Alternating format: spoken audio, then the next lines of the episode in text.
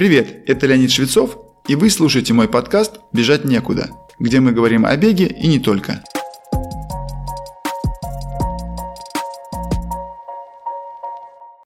Подготовка и преодоление марафонской дистанции – это не только серьезнейшее испытание для физических сил и подготовленности организма, но и вопрос вовлечения ментальной и эмоциональной сторон. Поэтому рассматривать восстановление после марафона и возобновление тренировок после него следует как минимум с их учетом.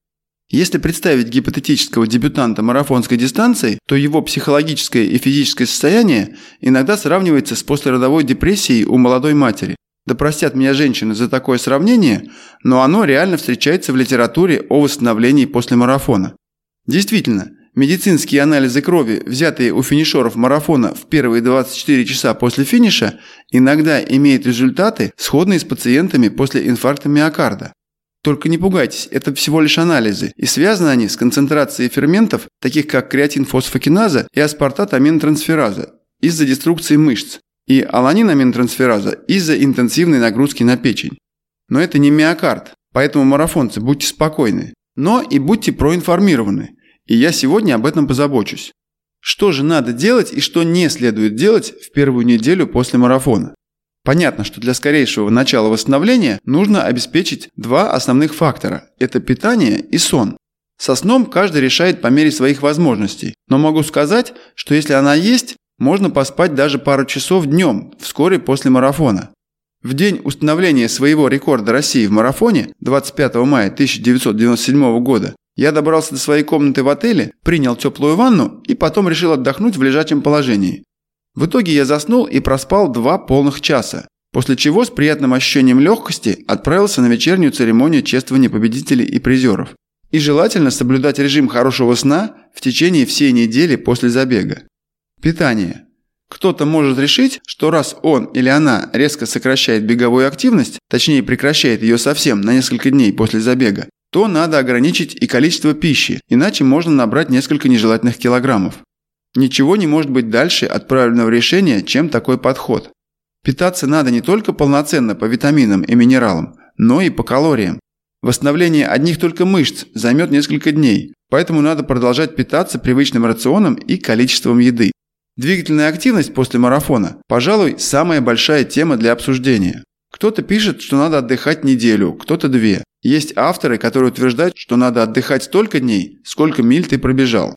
Протяженность марафона 26 миль, но отдыхать 26 дней – это точно перебор, по крайней мере, если вы не получили травму. Если говорить напрямую, то количество дней без бега зависит от ваших собственных ощущений. Своим ученикам я обычно рекомендую закладывать минимум 3 дня без бега, а дальше критерий такой. Если мышцы ног не болят к утру четверга или болят совсем незначительно, позволяя бежать медленно без ограничений, можно и даже нужно пробежаться 30-35 минут в первой пульсовой зоне. Нужно – это потому, что небольшая аэробная активность быстрее активирует восстановительные процессы за счет улучшения кровоснабжения и притока питательных веществ к мышцам, активизации метаболизма во всем теле. Если мышцы болезненны, то для аналогичной цели подойдет бодрая пешая или велосипедная прогулка, а также тренажер под названием эллипс. Почему боль в мышцах ног является в данном случае таким важным критерием? Дело в том, что во время марафона в мышцах образуется множество микроповреждений мышечных волокон. Это как миниатюрные надрывы, которые начинают заживать через несколько часов после окончания гонки. Но если побежать в таком состоянии, все репарационные процессы обращаются вспять. Поэтому в данном случае боль является индикатором степени заживления этих микроповреждений. Второе проявление того же процесса – воспаление и сопутствующий отек. Конечно, он не настолько выражен, чтобы быть заметным невооруженным взглядом, но поскольку есть повреждение мышечных волокон, то есть и воспаление. В мягких тканях оно всегда сопровождается отеком. Я веду к тому, что в такой ситуации, точнее при таком состоянии, нежелательно проводить горячие термопроцедуры. Баня после марафона и в последующие пару дней после него крайне нежелательно. Можно принять теплую ванну, но именно теплую, а не горячую. Любая высокая температура будет способствовать усилению отечности мышц. Логичный вывод из этого – холодовые процедуры эту отечность будут снижать. Другое дело, что не каждый согласится или будет предпринимать усилия для этого. Самое простое – это наполнить ванну холодной водой настолько, чтобы можно было погрузить в нее только ноги, после чего добавлять понемногу лед, пока терпится. 5-6 минут в такой ванне со льдом окажут существенно более выраженное восстановительное и ободряющее действие.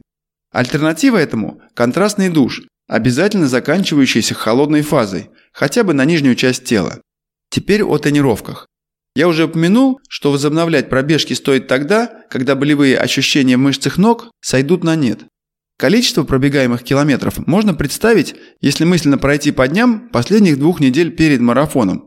Как вы снижали километраж, так его следует и увеличивать. То есть начинать с 30-35 минут в первый тренировочный день и увеличивать по 5-10 минут далее.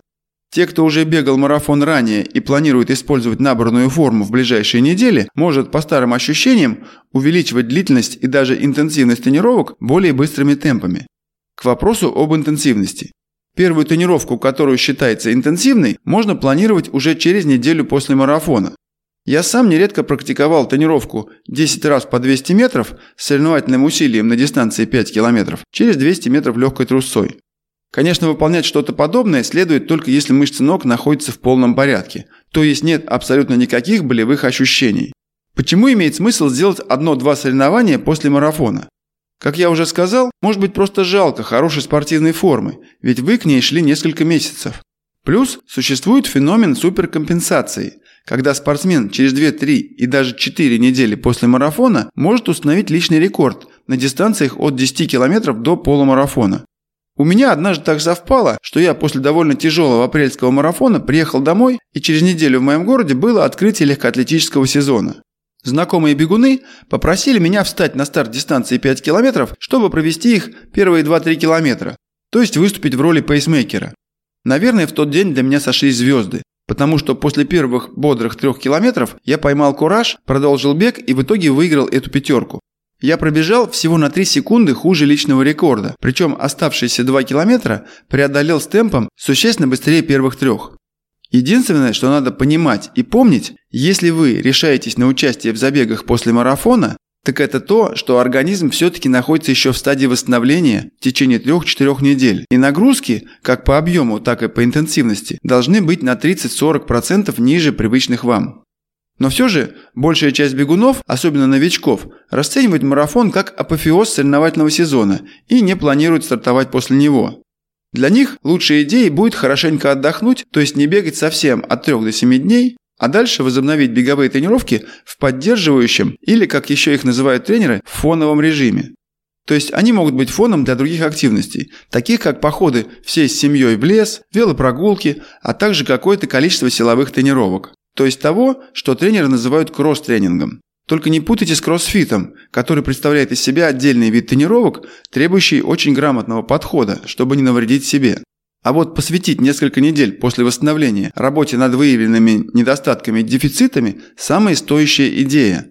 Особенно если это осень, и следующий соревновательный сезон начнется не ранее, чем через полгода. Я веду речь о работе над силой и техникой.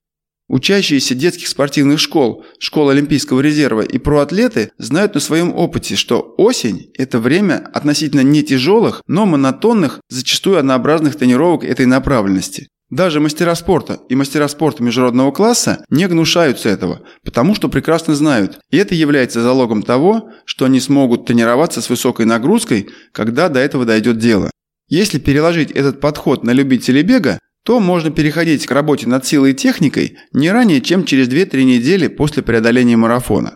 Что касается времени, достаточного для получения ощутимого эффекта, то это не менее 4-6 недель силового акцента и 8-12 недель для техники. Хорошая новость в том, что можно сочетать оба компонента, так как они не только не мешают, а отлично дополняют друг друга. А вот увеличение километража будет замедлять и то, и другое. Поэтому не спешите с наращиванием бегового объема после преодоления марафона. Подумайте, ведь вы убиваете сразу двух зайцев. Даете организму полноценно восстановиться после серьезного испытания и закладываете фундамент на будущее. А пока используйте это время для изучения соревновательного календаря и составления планов на следующий год или сезон. С вами был Леонид Швецов и подкаст «Бежать некуда». Как я упоминал ранее, Сейчас я тренирую любителей в рамках своей школы бега, где мы работаем над техникой бега и готовим к любым забегам вплоть до ультрамарафонов. Ссылку на школу вы можете найти в описании выпуска или написать нам в Телеграм. Присоединяйтесь к нашей группе ВКонтакте или телеграм-каналу. Там много полезного.